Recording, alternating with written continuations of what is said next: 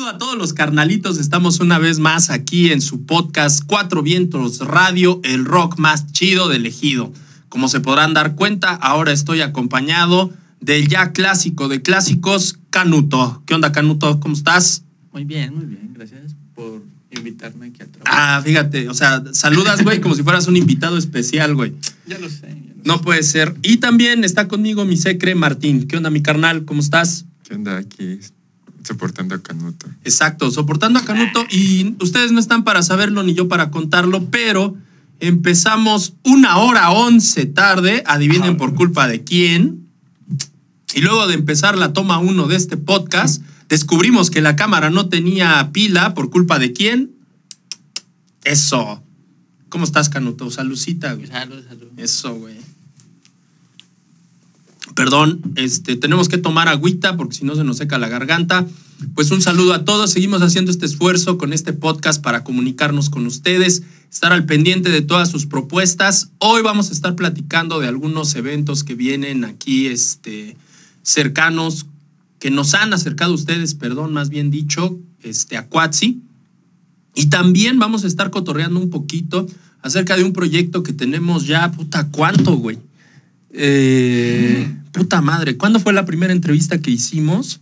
Las primeras entrevistas empezaron desde septiembre. ¿Septiembre del año pasado? Sí. Ajá. Septiembre del año pasado. Vamos a estar platicando un poco acerca de, pues ya se transformó en documental sin querer queriendo, diría por ahí Chespirito, güey. Sí, por la duración del... Que descanse. La duración de todo. Eh, estamos haciendo un documental acerca de las tocadas de CU. Entonces, pues, de eso vamos a estar platicando un poquito. Ojalá y estén ustedes a gusto. Ahí este, nos dejen acompañarlos en Spotify, en todas las plataformas en donde suban este, este podcast. Y por ahí también en nuestro canal de YouTube. Los seguimos invitando. Síganos en Facebook, síganos en Instagram, síganos en TikTok, también ya tenemos ah, por ahí la cuenta de TikTok, síganos en Spotify, también en Amazon Prime, también debemos estar por ahí. Y este En, OnlyFans. en OnlyFans también estamos abriendo ahí un canal en donde el Canuto va a hacer gala de sus miserias y sus asquerosidades. Entonces, pues también para que ahí este, nos estén apoyando y sigan este, pues, apoquinándole a esta comunidad rockera que queremos hacer con ustedes. Y bueno, pues este, si quieren empezamos con el mero mole, que es el documental que estamos preparando. Para toda la bandita que no nos ha seguido en nuestras redes sociales, estamos haciendo un documental acerca de todo el movimiento rockero de 1990 y, bueno, de los 90, aunque nos vamos a enfocar mucho en la etapa de el levantamiento armado del ejército zapatista que originó un movimiento cultural muy importante del rock aquí en, en México. Entonces, pues este ha sido gratamente un reto porque hasta el día de hoy todavía, Martín, seguimos este, recibiendo pues comunicados de, de- de la banda que dice, ah, pues yo quiero estar en, en esa, en ese trabajo, ¿no? Pero pues ya ha sido un reto porque originalmente nosotros dijimos, en corto hacemos un programa, lo subimos a nuestras redes y ya chingamos, pero pues afortunadamente no ha sido así. Eh, ¿Cómo te ha ido con eso? Porque pues, ustedes sabrán que el Secre Martín es el encargado de estar haciendo la línea del tiempo. Yo este, cotorreo con, con la banda, les pregunto acerca de, ese, de esa época, pero él es el encargado de, de ir acomodando todo el chisme, toda la, la historia, todos los acontecimientos. ¿Cómo te ha ido con eso, güey? Ha sido complicado, güey. ¿No llega un momento en el que tú dices, basta, güey, quiero ir cumbias? Dime que no, güey. Pues más bien, basta, ya no quiero escuchar ska. Pero sí ha sido muy difícil porque pues como que la banda está muy dispersa, ¿no? Como que todas sus memorias están muy de un lado para acá. Entonces unos vatos te dicen, no, pues es que no, yo me separé de este grupo y me fue con otro grupo, pero resulta que el otro vato te dice que no, que se quedó en otro grupo. Entonces ya Es no, un sabes, ¿no? ya no sabes cómo distinguir la historia real o... Sí, más bien que nada la historia real de eso. Pues es que también entiéndenos, los rockeros y las drogas nos destruyen. Entonces, pues a veces, sí, sí es cierto, a veces está medio confuso, a veces hay ideas que, que, que no van. Creo que eso es lo complicado. Digo, la verdad, hemos de confesar este, ante todo el auditorio, pues el trabajo aquí en Cuatsi, pues es por amor al rock y por amor a la música. O sea, les mentiríamos si dijéramos, no, no mames, nosotros nos la sabemos, nosotros somos unos especialistas. Incluso, como siempre les digo, ahí en nuestra página de internet, en cuatsi.mx, el primer comunicado, la primera presentación que yo subí, les dije, bueno, pues nosotros somos rockeros con toda la autoridad que nos da, pues estar escuchando LPs, cassettes, CDs, MP3 en nuestros audífonos mientras nos íbamos a la escuela. O sea, realmente no nos jactamos de ser unos especialistas, pero sí nos damos cuenta de que luego hay que tener mucho cuidado en cómo ir armando las historias, ¿no? Sí, porque justo, ¿no? Como que diferentes perspectivas tienen cada persona. Entonces, su forma de narrar la historia, pues a veces tiende a ser como que muy distinta. Claro, güey. Y es que a veces, Canuto, lo que pasa, güey, es que un evento que tú ves como, puta, no mames, güey, esto pasó. A otros dicen, ah, pues pasó esto. Apenas les, este, les comento, platicando acerca de cómo vamos con este documental, eh, la gerente me dijo, oye, fíjate que entrevisté a una compita, una chava, que fue a los conciertos de C1 y que en un slam, en, en, el desmadre y en todo lo que la pisaron, pues le quitaron una chancla, ¿no? Y que ella logró comunicarse al escenario con el Mastuerzo y el Mastuerzo empezó a decir, oigan, si vieron la chancla de la compañera, pues regrésenla. Y sí apareció la chancla, güey. Eso es lo chido, ¿no? También del... Pero fíjate, cuando lo platicó, este, yo me acordé, y sí me acuerdo de ese, de ese pedo, güey, o sea, pero para mí fue así de, ay, no mamen, o sea, qué pedo, güey, ¿quién pierde una pinche chancla y la pide, no? Pero sí regresó la chancla. Entonces, ese tipo de cosas, imagínense, si así es con el público, pues con la banda, con los rockeros, pues también de, de repente hay eventos que nos lo platican unos como diciendo, wow, el evento, y otros nos dicen, eh, Es un evento. Pues, estuvo dos, tres. Estuvo dos, tres, o sea, no sé, ¿no? la piedra para el chingadas. Justamente así lo estábamos planteando con lo de la Vándaro, ¿no? Con lo de Avándaro también, que con Avándaro, ¿sabes cuál fue la, hasta cierto punto, la ventaja de Avándaro? Hubiera estado chido que una, una compa, una, una de las comadres que íbamos a entrevistar para Avándaro ya no pudo estar en el, en el documental.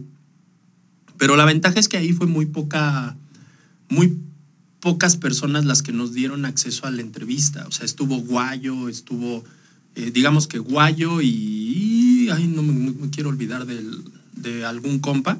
Guillermo, algo. Estuvo Guillermo. El estuvo- Secre. Ajá, Ah, el Secre. Este, que ellos estaban en el escenario, ¿no? Entrevistamos Popo, ¿no? al Fausto Arrellín, el Popo que estuvo en el escenario. Entrevistamos al Fausto Arrellín, que Estuvo de público. que él estuvo de público. Entonces, o sea, este, fue más sencilla la dinámica del unir las historias, ¿no? O sea, porque dijimos, bueno, un güey está en el escenario atendiendo como secre a todas las bandas. Otro güey está en el escenario como grupo invitado, que fue el caso de, de Guayo, Ajá. que vinieron desde el norte de la ciudad. Otro fue el Popo, pues, que también era de aquí de Chilangolandia y se subió a tocar. O sea, este, como que sí teníamos este, varias visiones, pero poca gente. En el caso de las tocadas de, de CU, han de saber que casi no hay información. O sea, ustedes encuentran por ahí algunas publicaciones de la jornada de Patti Peñalosa. Eh, apenas hoy me llegó el libro de 60 años de historia del rock mexicano, que escrito por el señor González, que lo estuve ahí ojeando con la gerente y con Martín.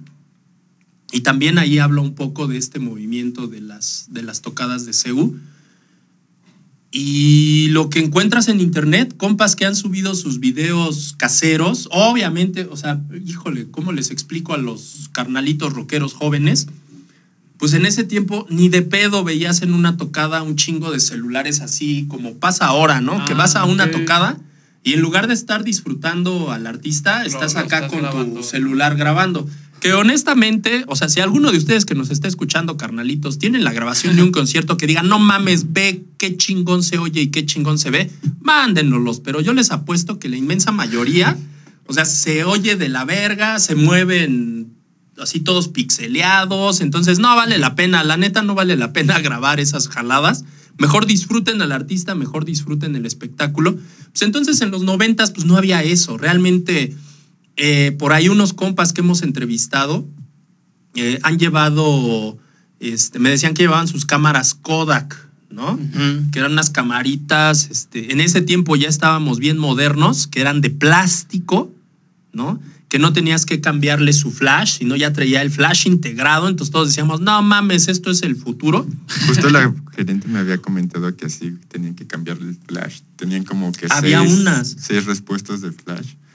Ah, sí, no es que había unas cámaras, güey, que tenían el flash que era un cubito, ¿se acuerdan? Bueno, pues, no se acuerdan, la gerente igual y sí se acuerda, que era un cubito y tenías que ir tomando la foto y cada foto, el pinche cubito quemaba un cartucho, por decir así, y salía el flash así, ¡fuas! ¿no? ¡Fuas! ¡fuas! No es como ahora que nada más le activan a su celular el, el flash y ya chingaron. Este, Ajá, era así, pero en los 90 salieron unas cámaras Kodak delgaditas, largas, que eran, aparte de muy cómodas, puta madre, es que decirles cómodas, ahorita ustedes me van a decir, ay, no mames, pues era una caja una, como de este grueso.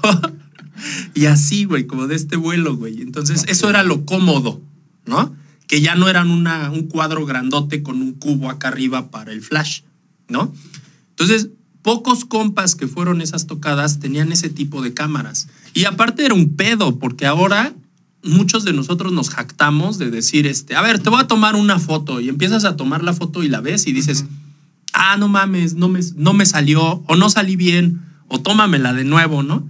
En ese tiempo, güey, te la tenías que jugar, güey, a ojalá y haya salido bien, ¿no? Sí, por los rollos, ¿no? O sea, tomabas las fotos y el pinche rollo iba, podías comprar creo que hasta de 26, este, Ajá. Que... 26 fotografías, una mamada así.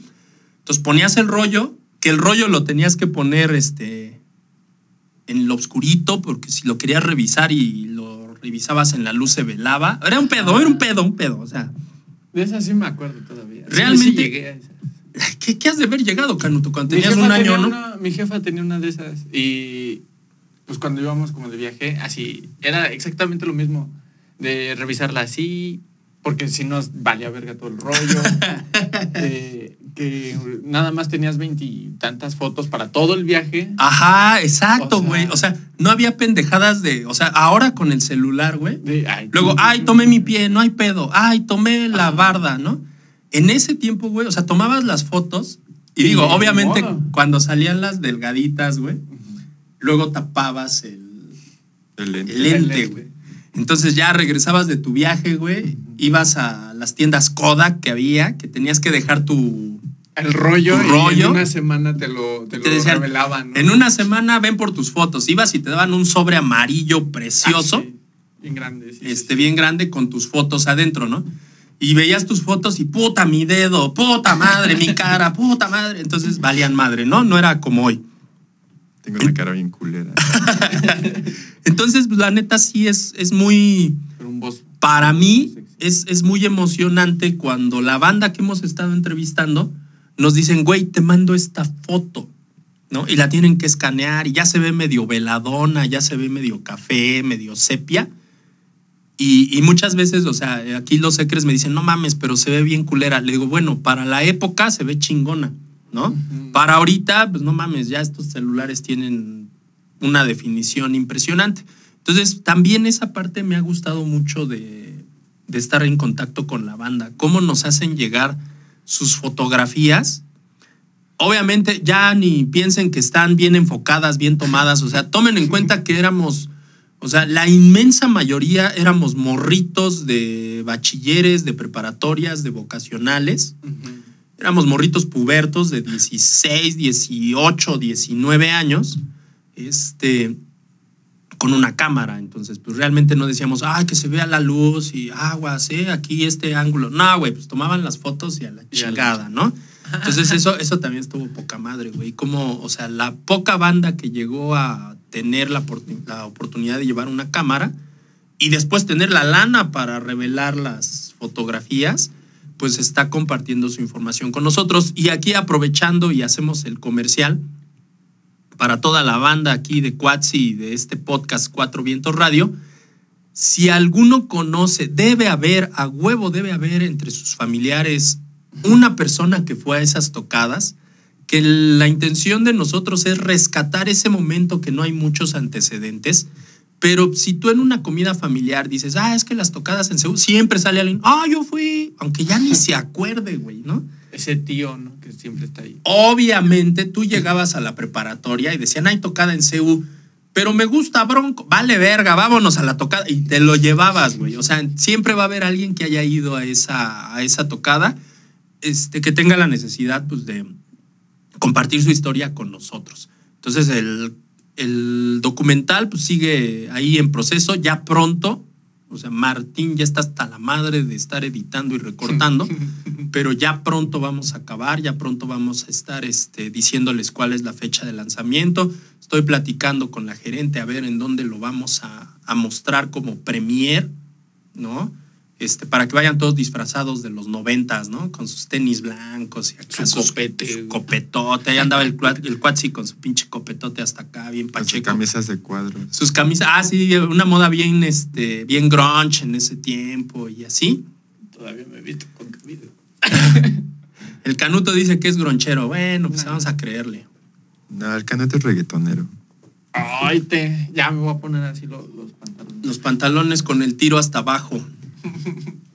Pues sí, carnales, entonces pues este, este documental la verdad lo estamos preparando con mucho cariño, estamos invitando a todas, a toda la, la banda que estuvo participando en esa época de cualquier forma, o sea, si fue un rockero que estuvo en las asambleas, si fue un rockero que estuvo en las comisiones que fueron a la realidad en Chiapas, si fueron los rockeros que llegaron a tocar a, los escenarios, si fueron los rockeros que fueron este, pues de público, si llevaron su kilo de arroz, de frijol, de lenteja y aparte sus 10 varitos, Su zapata. su zapata, que también por ahí ya este, vamos a poner ahí un zapata que muchos de ustedes dirán, ¿qué pedo? Pero si era un billete de la época, que yo me acuerdo mucho que yo para juntar un zapata sí era un pedo, güey. No mames. Sí, sí era un pedo. Pues éramos estudiambres, entonces pues Ah, sí, sí nos costaba trabajo. Entonces, este, pues el documental va chido, carnales, este, ya espérenlo pronto, le estamos haciendo mucha publicidad porque nos hemos dado cuenta que estamos este, realmente dándole al clavo, ¿no? O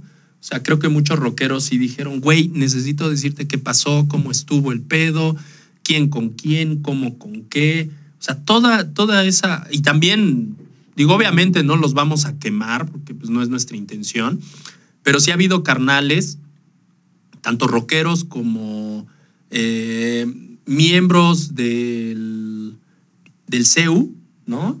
Sí. que pues sí, al principio nos dijeron, sí, sin pedos, yo doy mi testimonio, la chingada, ya cuando le dijimos, órale, te vamos a entrevistar, pues, pues, pues nos bloquearon, ¿no? Entonces, pues ya no nos quisieron este, dar la entrevista, quién sabe por qué, pero pues estuvo también interesante el por qué tanto misterio, ¿no? Con esta época del rock. Nos Sí, van a al final de cuentas, pues es una época muy importante dentro del rock mexicano porque de alguna manera fue la única que fue contestataria a este movimiento zapatista que fue y que más bien logró ayudar, mandar ayuda a ellos, ¿no? Que nadie lo estaba haciendo, nadie se preocupaba. Claro, sí, sí, sí. Y fíjate que hace rato que estábamos leyendo el libro del señor González, él decía algo bien importante que también yo lo comentaba con Cho Luis. Eh, le decía, es que, es que, ¿sabes qué pedo? O sea, parece que éramos unos pinches escuincles desmadrosos ahí en el slam y aventándonos y, mojándonos con la este, pipa de agua que mandó la UNAM. Pero al término de todo el desmadre que implicaba una tocada en CU, sí te dejaban cierta conciencia como joven. O sea, sí te ibas, pues igual y bien pacheco, bien pedo, bien madreado, con tu camisa rota por el mosh, o sea, te ibas de la verga, ¿no? Pero al final de cuentas tú decías, verga, pero pues sí está culero lo que está pasando en Chiapas, ¿no? O, O sea, también, a mí lo que más me dejó esa época fue, o sea, siempre te decían en esas tocadas, no le creas a Televisa, no le creas a los medios de comunicación, te manipulan. Y entonces como que ya cuando prendías la tele, tele veías la intención del comunicador y decías, no mames, sí me está manipulando este pendejo, ¿no? O sea, me dices que hay como una.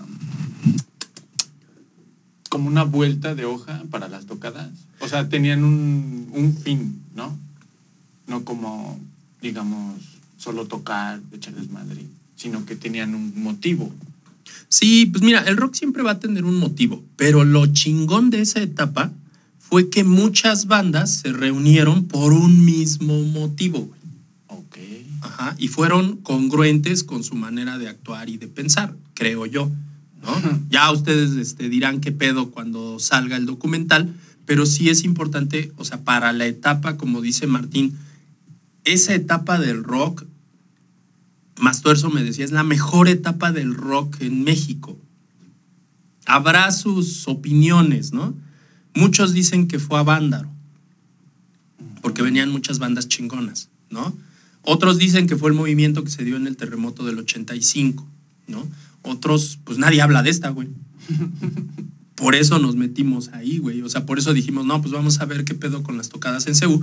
Porque, pues digo, la inquietud salió, pues de que yo fui a esas tocadas, güey, ¿no? Y ahora ya de, este, de Rucosaurio, pues uno dice, güey, ¿por qué nunca he visto? O sea, pues de Avándaro tú ves los documentales y ves a Luis de Llano hablando y ves a, o sea, a todos ahí hablando del movimiento de Avándaro y yo fui a Avándaro. Y no pero hay de- nada del 94. no hay nada del 94, güey. Ahora, ahí los medios de comunicación, yo me acuerdo un chingo, güey, cuando anunciaron, entre comillas, la identidad del submarcos. O sea, interrumpieron, hicieron cadena nacional, güey. Y dijeron, ya sabemos quién es, y aplaudieron, y dijeron, ah, este, hay órdenes de aprehensión.